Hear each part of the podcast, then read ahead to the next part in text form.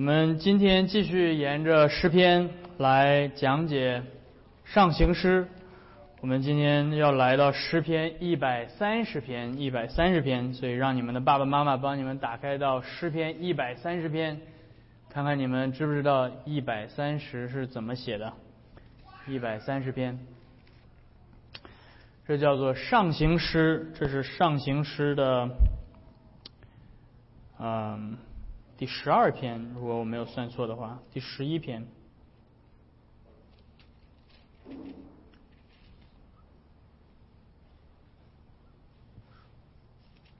十二篇，第十二篇，对。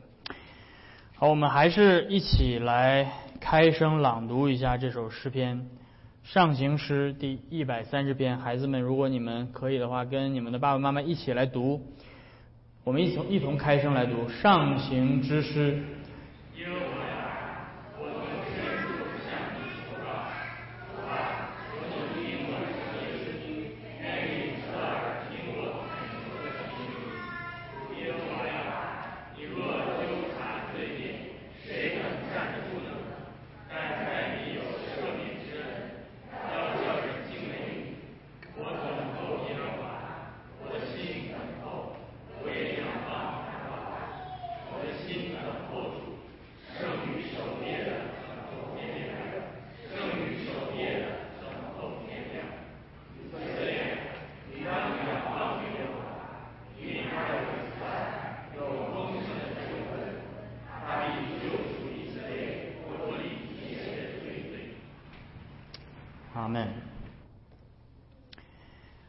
不知道你们有没有去过大峡谷？嗯，如果你去大峡谷旅游的时候，可能最近刚刚有人去过，对吧？呃，你来到这个峡谷的边缘，你从这个边缘往下看的时候，你就不寒而栗。为什么？因为这个峡谷非常的深。因为我记得我去的时候，我的我特别担心我的孩子，因为当时我的大儿子还只有两岁，他特别喜欢到处乱跑。两岁的孩子，他不知道什么是危险，所以我很担心他从这个峡谷上掉下去，啊，当然他没有掉下去，感谢上帝的恩典。他掉下去的话，他基本上就没有再上来的机会了。这个峡谷的这个深和和呃这种呃这种这种可怕，呃就是这个诗人在这里面呃呼求的地方。诗人说：“我在深处向上帝呼求。”而在这个深处，要比这个大峡谷更深啊。他所描述的是在海洋的呃这个深沟里面的这样的一个状态，所以如果你们了解这个海底的深沟，在这个午夜区，对，就太阳没有办法照射的海底，那里面漆黑一片，所以这是呃今天上帝在这首诗篇当中所描述的场景，这也是上帝今天要借着这首诗篇提醒我们的。那就是如果没有耶稣基督的光照，如果没有耶稣基督所赐给我们的救恩，我们的生命就像在那个黑暗的深渊里面，在那个海沟里面，没有得救的希望。但是今天借着这首诗篇，上帝也告诉我们，我们在基督里有这样的得救的曙光，照进了我们的黑暗，带给我们在绝望当中真实的喜乐和盼望，使我们可以怀着信心，能够朝着怀着盼望朝着。啊，前面的路来继续的生活。这首诗篇非常的有名，诗篇一百三十篇，诗篇一百三十篇是路德最喜欢的诗篇之一啊，基本上算是他最喜欢的诗篇。路德称这首诗篇和其他为数不多的几首诗篇，称这首诗篇叫做保罗诗篇 （Pauline Psalms）。但这并不是说这是保罗写的。而是说，在这些诗篇当中，非常明显的呈现了保罗所呈现给我们的律法跟福音的区分，呈现了救恩所带来的喜悦。所以这并不是没有道理。这首诗篇描述了罪人在罪的深渊当中那种无助，并且描述了上帝赦罪的恩典所带给他的那种甘甜的喜乐。所以今天我们要从这三个角度来看这首诗篇一百三十篇。首先，我们要从第一到第三节来看我们深重的罪孽，我们深重的罪孽。然后，我们要从第四节来看上帝赦罪的恩典，上帝赦罪的恩典。最后，我们要从第五到第八节来看上帝赦罪的恩典所带给我们充满盼望的感恩，充满盼望的感恩。所以我们先来从第一到第三节来看，我们深重的罪孽。第一节上来，诗人向上帝祷告说：“耶和华呀，我从深处向你求告。”这是诗人求告的声音所发出的那个地方。他说是深处。深处这个词在圣经当中经常指的是海洋，呃，大海的那个深处，在海沟里面。旧约圣经常常用这个词来表明那种绝望、痛苦的处境。这并不是物理物理意义上的，不是说诗人真的掉到海底，而是一种文学的表达手法，用这种呃海洋的深处这种。修辞方式来描述他的灵魂，如今在一个非常黑暗、很绝望的一个处境。诗另外一首诗篇，诗篇六十九篇，那里面也提到这样形容自己的灵魂的愁苦的状态。他说：“我现在淤泥当中，没有立脚之地；我到了深水中，大水漫过我的身。”所以他感受到了被困住。你不知道你在海里面对吧？你看过泰坦尼克号吗？对吧？那种海水淹没一个人的那种绝望。他没有办法，他伸头上来呼吸，他就这样沉，不断的沉下去。当那个 Jack 最后死死了之后，那个 Lucy 把他放下去的时候，那种沉到海底的那种绝望，正是在这种灵魂陷入到绝望和痛苦的地方，诗人在那里转向上帝，并且向耶和华哭喊。他说：“我向耶和华求告。”这个“求告”这个词翻译的不够强烈。他是 cry，对吧？你看英文，I cry to God，我向上帝哭诉，我向上帝哭喊，上帝救我！他在哭诉，他在他在痛哭。然后第二节他说：“主啊，求你听我的声音，愿你侧耳听我恳求的声音。”在这样的一个处境之下，他唯一能做的，不是说，好吧，我要给自己打气，我要给自己加油鼓劲儿，我自己可以的，我可以冲破这一切的，是吧？他没有这样做，他知道他无法拯救自己，他无法靠自己的努力摆脱这个愁苦的处境，甚至没有任何其他的人能够帮助他。他没有转向说：“哎呀，我要打打电话找一个人来帮助我，我我要向我的身边的朋友求救。”没有，他知道在这样的处境下，唯一他能够转向的是上帝，只有上帝才能够解救他。这非常的。值得我们去思想，弟兄姐妹们，因为很有趣的是，这是加尔文在他的注释书里面提到的。他说，人是多么的可悲啊！因为当人在顺境和成功的时候，人从来不会想到转向上帝，向他呼求。人从来不会，当人顺利的时候，人就把上帝丢掉了，就把上帝丢到丢到耳呃这个脑后了。谁会谁还会去管上帝？所以，上帝用苦难叫人转向他。当人陷入到苦难、绝望、痛苦的时候，人才突然想到：哦，我需要上帝，我需要他来解救我。困境激发人的祷告，但是这个困境到底是什么呢？诗人没有特别的呃描写他所处的这个苦难到底是什么。有可能是他面面临的一些这这种非常艰难的困境、仇敌的围困，或者是他的呃生命呃身体的这种这种呃疾病，或者是呃他身处任何的这种苦难。但是诗人没有去描述这一切，他反而把他的目光关注在了另外一个事实上，那就是他的罪。第三节他说：“主耶和华呀，如果你纠察罪孽，谁能站得住呢？如果你纠察罪孽，谁能站得住呢？”诗人可能他陷入到了一些实际的危机当中，实际的困难当中，可能是物质上的、身体上的，呃，或者是其他关系上的等等。但是不论如何，呃，我们例如在上一首诗篇当中看到诗诗人陷入到了苦难，是他仇敌。加给他的，对不对？他祈求上帝，要上帝来解救他，脱离这些外在的敌人。但是在这首诗篇当中，诗人特别的关注的是他的自己的罪。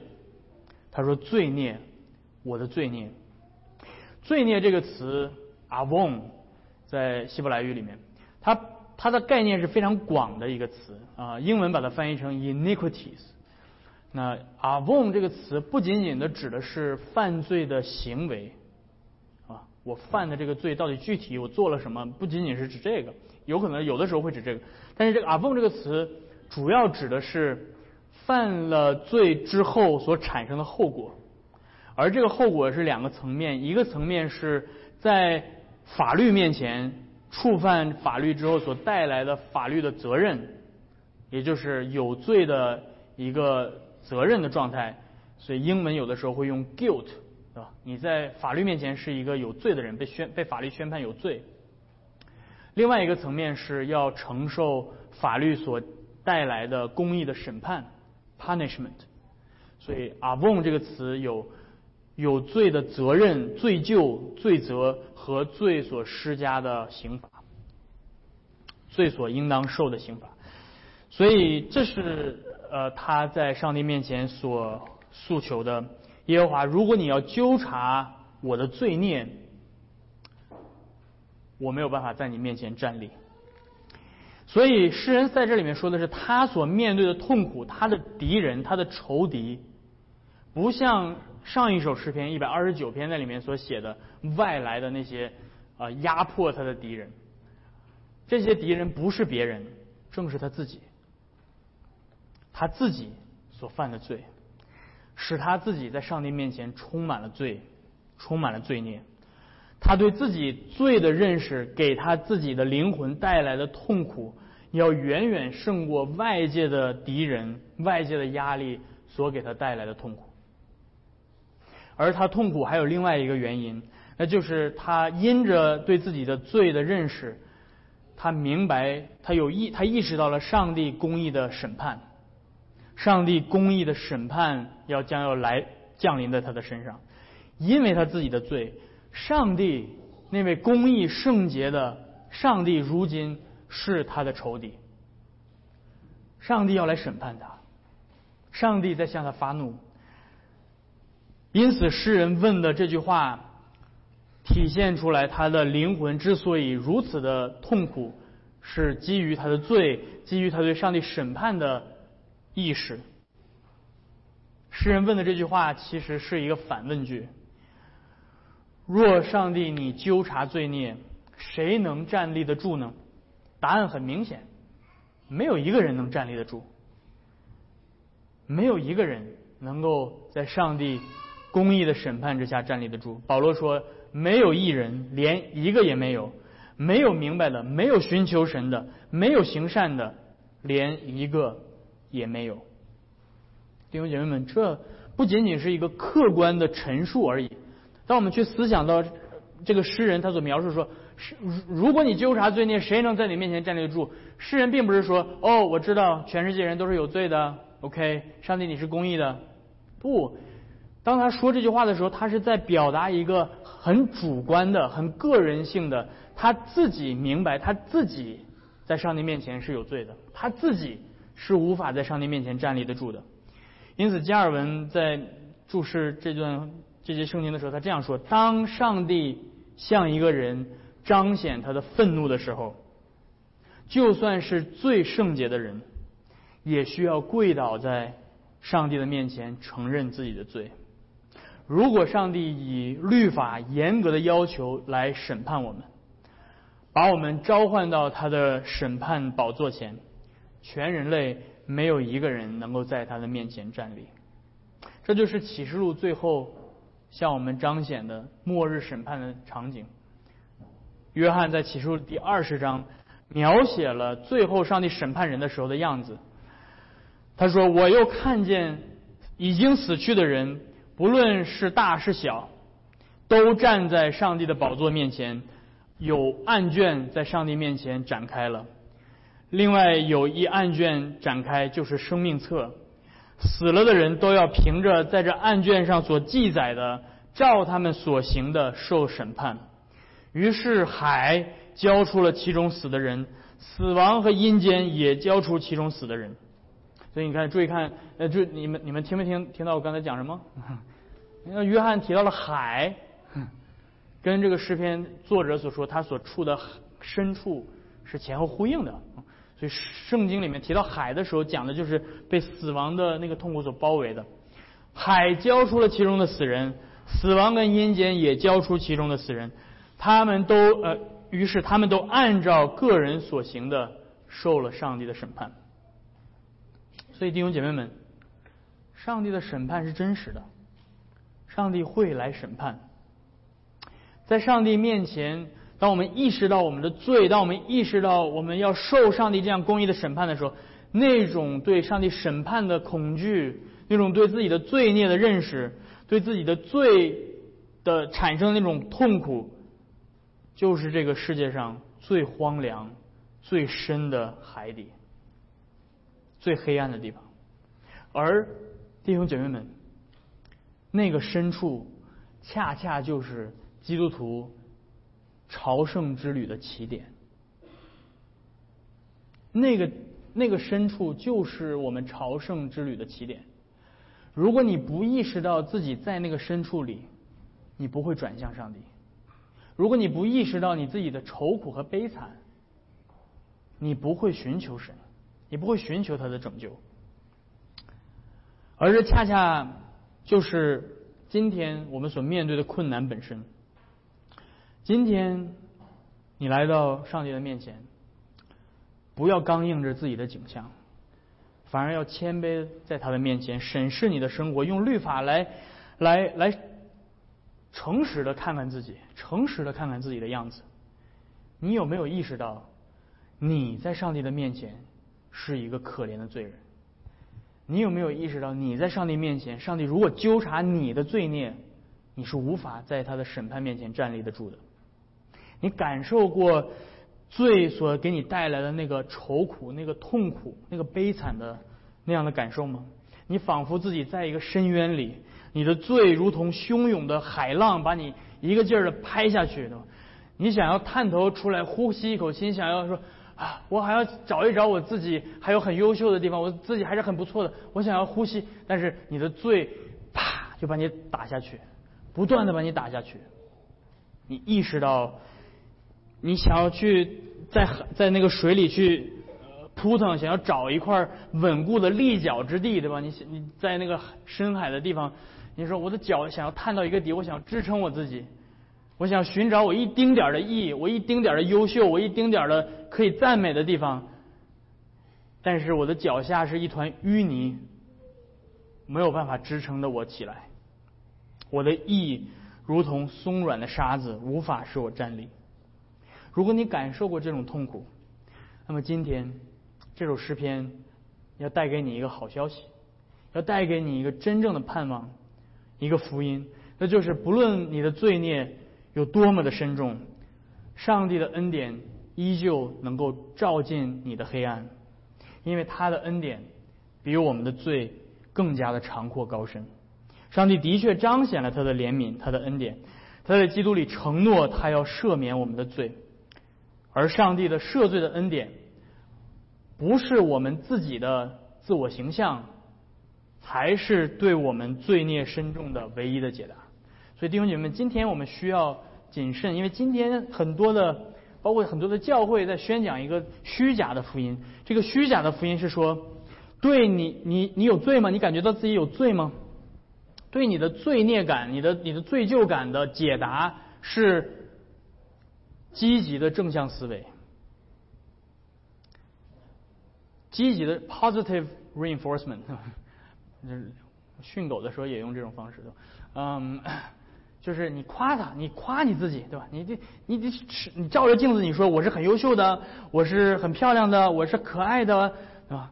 你就不断的用这些话去 reinforce，用这些话去呃强迫自己去相信，啊，然后你就可以把你的罪疚感摆把它排出去了，你就你增强自己的自我形象，对吧？每天刷牙口气清新，对吧？你就容光焕发，你就没有罪疚感了。弟兄姐妹们，这是这是假的福音。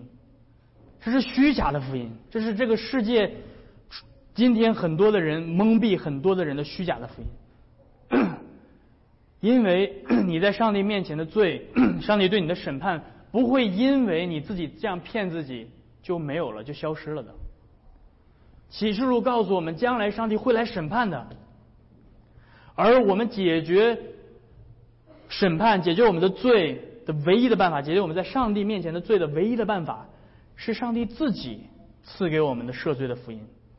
所以这就是接下来 第四节诗人所说的，在诗人绝望的说：“你若纠察罪孽，谁能站立得住呢？”之后第四节他却充满信心的宣告说：“但是在你，哦主啊，有赦罪的恩典，有赦免之恩。”这是多么甘甜的福音的宣告！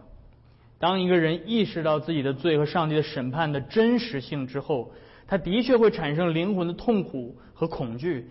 但是这些情感不应该，我们不应该停留在这个情感之中。我们不不应该一生都就是啊，我需要不断的恐惧，我需要不断的痛苦。不，这个情感要推动着我们来到上帝面前，要加上我们的信心，要明白上帝不仅是公义的，上帝也是慈爱的，上帝要赦免我们的罪。注意看，诗人在这节圣经里面说，在谁？在你，在你有赦罪的恩典。因此，这表明诗人信心的对象是谁啊？是上帝。诗人的信心转向的是上帝，是诗人没有转向他自己，诗人没有转向他自己的努力，没有转向他自己的功德。诗人没有说，诗人没有说，但在我还是很努力的。诗人没有说，但在我还是很优秀的，但在我还是有悔改的，但在我我还是很尽力的。作为一个来到审判台前的罪人，他知道他没有办法向上帝降罪，他知道他的义、他的努力、他的圣洁、他的悔改、他的顺服、他的任何的。一个地方，在他身上没有任何一件事情可以使他通过上帝公义的审判，也不是他获得上帝赦免的原因。上帝的赦罪的恩典是单单在于上帝自己，所以他说，在你，在你，单单的因为在你有赦免的恩典，是你自己主动的选择、自由的选择要赦免我，不是我逼着你。来赦免我，不是我有什么东西来强迫你，不是我有任何的品质能够迫使你赦免我，而单单的是因为上帝啊，你是自由的，你是充满恩典的，你愿意向我施行自由的事情，有主权的事情，这个怜悯，所以我才能被你赦免。因此，诗人的信心唯独依靠那个满有恩典的上帝。或许我们会误以为唯独恩典，sola gratia。是宗教改革之后教会才开始教导的，但是我们需要知道，这就是为什么路德称这首诗篇是保罗诗篇，因为令人惊讶的是，在旧约诗篇的作者竟然对唯独恩典有如此深刻的认识。没错，宗教改革也是从这首诗篇，而且是整个圣经得受领领受了唯独恩典的福音。旧约的信徒不是靠着他们对自己对摩西律法的顺服而得救的，旧约的圣徒也都是唯独靠着恩典，借着信心来获得救恩的。因为不论是在旧约时期还是在新约时期，上帝赐给人类的是同一个福音，是同一个拯救，就是借着信心倚靠上帝赦罪的恩典。所以，当耶稣复活之后，他教导门徒说：“这就是我以前和你们同在的时候告诉过你们的，摩西的律法、先知的书、诗篇上面所记载我的话，都要应验。”所以，今天我们站在耶稣基督已经完成了旧约所预言的。救赎的呃这个历史的这一边，我们能够充分的体会到诗人所描述的上帝赦罪的恩典到底有多么浩大。这位满有怜悯的上帝，为了赦免我们的罪，亲自叫他的独生子，那位永恒的与他同在的圣子上帝，成为和我们一样的血肉之体，并且亲自为我们承受了负公义的审判。他为我们的过犯受害，为我们的 iniquities，为我们的罪孽被压伤。他除去我们的罪。所以，当以赛亚说他是为我们的罪孽，那个罪孽跟这个诗篇里面所提到的“你若纠察罪孽”是同一个词。他为我们的 avon，为我们的 iniquities 被压伤。他把我们的罪孽归在他的身上，他自己在十字架上受了上帝的审判，如同被大水漫过，被死亡的波浪吞噬。他为我们承受了审判的咒诅。他就在他自己的身体上为我们献了挽回祭。当我们的罪归给他的时候，他的义也归给我们，使我们得到上帝的赦免，得以今天在上帝的审判台前能够站立得住。弟兄姐妹们，今天你如果在基督里，你可以确定，当上帝来审判的时候，就是当约翰所描述的那个启示录当中所描述那个末日的审判的时候，你可以在上帝的审判台前站立得住，你可以，你可以，而且你一定会。不是因为你自己行出了完美的顺服，不是因为你自己行出了完美的义，而是因为啥呀？因为耶稣的义算成是你的，你可以捧着耶稣完美的义，披戴着耶稣来到审判台前。当上帝看到你身上所披戴的耶稣基督的时候，和他完美的义的时候，上帝说：“你是我的爱子。”我接纳你进入到我的国度里来吧。你是透过基督的义的归算，能够在审判当中站立得住。然后接下来，这不这不是结束。第四节说，但在你有赦免之恩。第四节还说什么？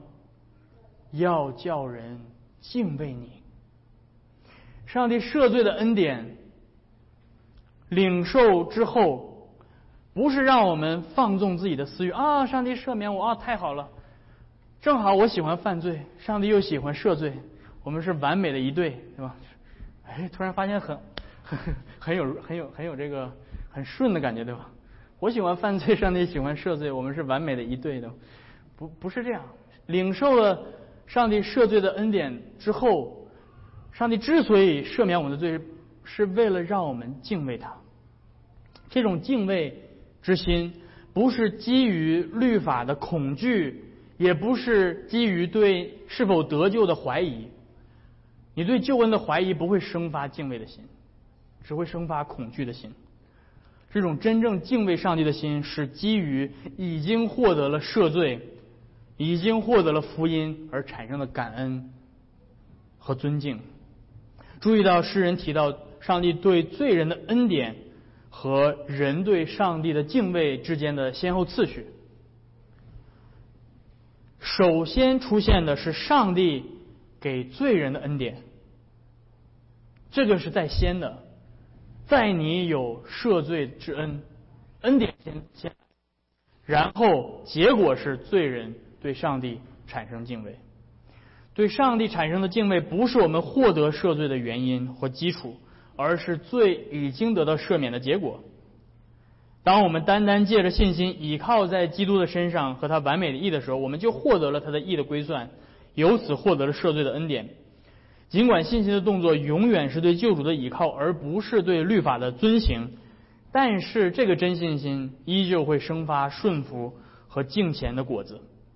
或许有人会说：“但是王一牧师啊，听你这么一说，我又害怕了，对吧？”我感觉我对上帝的敬畏不够啊！我是否真的得救了呢？我要对你说的是，没有任何一个人在今对上帝的敬畏是足够的。因此，不要把你的目光定睛在你自己身上，不要把你的目光定睛在“哎呀，我是不是足够敬畏上帝？”记得诗人说：“但在你有赦罪之恩。”学着说这句话，定睛在耶稣基督身上。他完美的遵行了律法的一点一画，他完美的替你敬畏了上帝，而且他在十字架上背负了你对上帝一切的不敬畏，对律法一切的亏欠，他把对上帝完美的敬畏归给了你。因此，倚靠在基督的敬畏身上，不要倚靠在自己的身上。上帝如今看到你就如同看到了基督，他已经因为基督接纳了你，所以你可以坦然无惧的，哪怕知道你对上帝的敬畏是亏缺的，是不足够的，是被罪玷污的，但是你也可以来到上帝面前，怀着盼望过荣耀上帝的生活。所以，这就是我们最后要来看的第三点。我们前面看到了诗人描述了我们深重的罪孽对上帝审判的意识带给我们的重担。我们在第二点也看到了上帝在他有赦罪之恩，使我们要敬畏他。最后，我们要来看的是这个上帝的赦罪的恩典如何使我们过一个充满盼望的感恩的生活。第五到第六节，诗人说。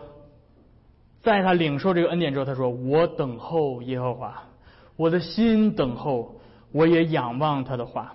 我的心等候主，胜过守夜的等候天亮，胜于守夜的等候天亮。身处救身处困境的时候，对救援者的依赖和信靠，体现在他愿意耐心的、充满盼望的等候。弟兄姐妹们，这种等候，这种盼望。”不是怀疑，这种盼望不是说啊，我期望这个美标五百明年大涨，对吧？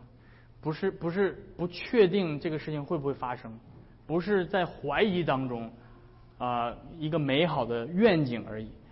这种等，这种盼望和等候，是基于对所盼望、所等候的那个对象的坚定的。确定性之上，你只有确定救援会来，你只有确定救援一定会到，所以你愿意等。我我我今天呃今天早上刚刚跟我的大儿子讲了一个故事，就是这个雪橇犬呃被被被遗弃在这个南极考察考察队对吧？南极考察这这些人他们因为暴风雪他们离开了，但是他把这些雪橇犬留下来了。这些雪橇犬忠心的等候着他们主人的到来的，他们这种等候的原因在于，他确定他的主人一定会回来，所以他会等。如果你不确定，你干嘛？你早就跑路了，对不对？你不确定的话，你就不会等。但是如果你确定，你会愿意等。信心在等候当中不会陷入到绝望，反而是充满希望的。诗人到底在等什么？诗人说：“我在等，等什么？”等中彩票吗？诗人在等什么？在等谁？等耶和华。诗人说：“我在等耶和华。”你有没有感觉到诗人有的时候很矛盾？有诗篇写写作很矛盾。诗人，你不是前面刚说耶和华？如果你纠察罪孽，谁能在你面前站立得住？但是现在，因为诗人已经领受了上帝确实的赦罪的恩典。所以诗人说：“我等候他来，我盼望他来，我盼望耶和华，巴不得明天就到来。”这就是信心，弟兄姐妹们。原来他所惧怕的，他在最终所恐惧、不敢掩面、不敢看耶和华，不要在你的审判当中过来，对吧？谁能在你面前站立得住？不要过来，不要过来，不要过来，把上帝推远。我期盼上帝这个末日审判能够这个巴不得，对吧？一万年之后才发生。越越越越往后发生越好，但是现在他等不了了。为什么？因为现在他领受了上帝赦罪的恩典。现在上帝对于他来说不再是那个可怕的审判者，而是他慈爱的天赋。现在上帝对他来说是最甘甜，他最渴望的东西，胜过这个世界一切的所有。所以他说：“耶和华，我等候你，我等候的是你。”他盼望着上帝到来，他渴慕上帝，他渴慕与上帝同在的那个时刻。然后接下来诗人又说了一个平行句，他说：“我我等候耶和华，然后说我仰望他的话，他的话语。这个话语是上帝应许赦罪的福音，是上帝甘甜的福音的恩典的话语，是宣告赦罪和称义的话语，而不是律法定罪和审判的话语。”诗人盼望上帝的恩典的话，那个永恒的道的确在历史当中来到了，而且比他想象的更加的难以置信，就是上帝的这个话成为了肉身。上帝那个永恒的福音的话语，如今以一个真实的人在历史当中显现，就是我们的救主耶稣基督。他来带来了最丰盛的救恩。耶稣基督第一次来到，完成了十字架上的救赎工作。而如今，今天我们可以跟诗人一起说：“我仰望你的话语再来，我仰望耶稣基督再来的日子。”今天我们和诗人都活在一个已然和未然的世界里。我们已经领受了上帝赦罪的应许，但是上帝最终的救赎还没有到来。我们在盼望着一个将来的现实。保罗告诉我们，我们如今得救是在乎盼望。这盼望就是在救恩完全实现的日子，当耶稣基督再来的日子，我们会身体得赎。保罗在写给格林多教会时特别提到了这个将来的盼望。他说：“将来我们身体得赎的日子是什么样的呢？就是在那一瞬一瞬间，眨眼之间，号筒末次吹响的时候，死人要复活，成为不朽坏的；我们也要改变，这必朽坏的。”要穿上那不朽坏的，今天这必死的要穿上那不死的，必朽坏的变成不朽坏的，必死的将来那一天会变成不死的。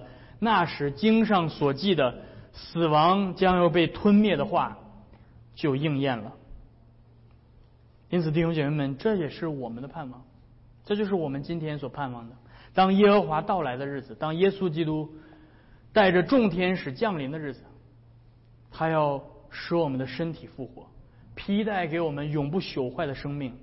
他要改变我们，改变我们的心，改变我们的身体，使我们完全摆脱罪，完全摆脱朽坏，完全摆脱在这个世界上我们所所受捆绑于的一切的这些捆绑。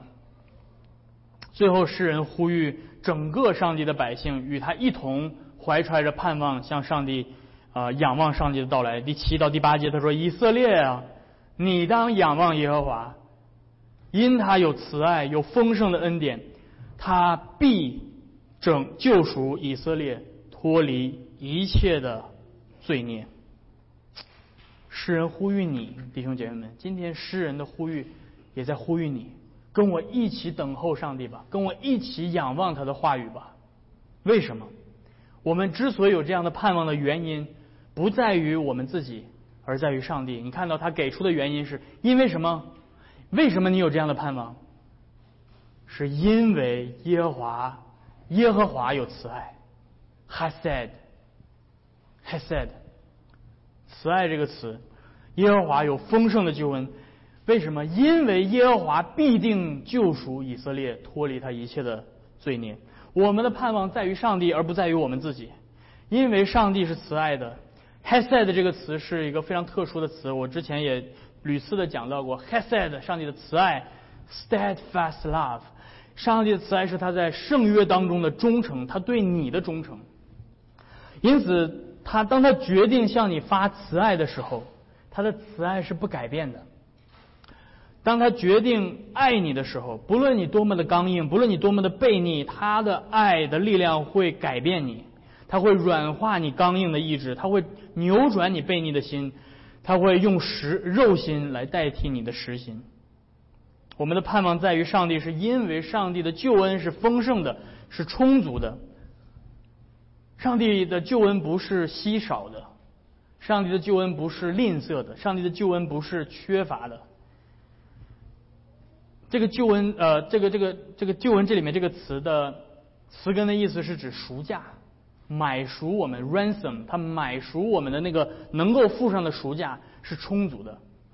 这里面上帝被描述成为一个一个一个一个很有钱的人，对吧？一个财主，对吧？他买奴隶的时候，如果一个人没没有多少钱，他他买不了什么奴隶。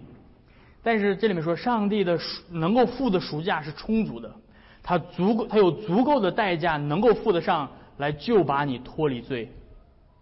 他付清了一切买赎我们所需要的代价，不需要你去帮他付一点儿的吗？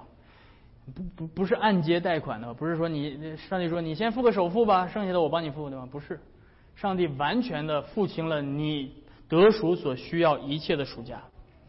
因此，弟兄姐妹们，今天你在基督里可以有确据，可以有信心，与诗人一起宣告：这位上帝必定要救赎以色列，脱离一切的罪孽，因为他在基督里已经向你证明了他的慈爱，他的 Hesed。基督在十字架上已经死，并且他已经复活，他也赐给我们圣灵，为我们做印记和凭据，好叫他的荣耀得到称赞。因此，弟兄姐妹们。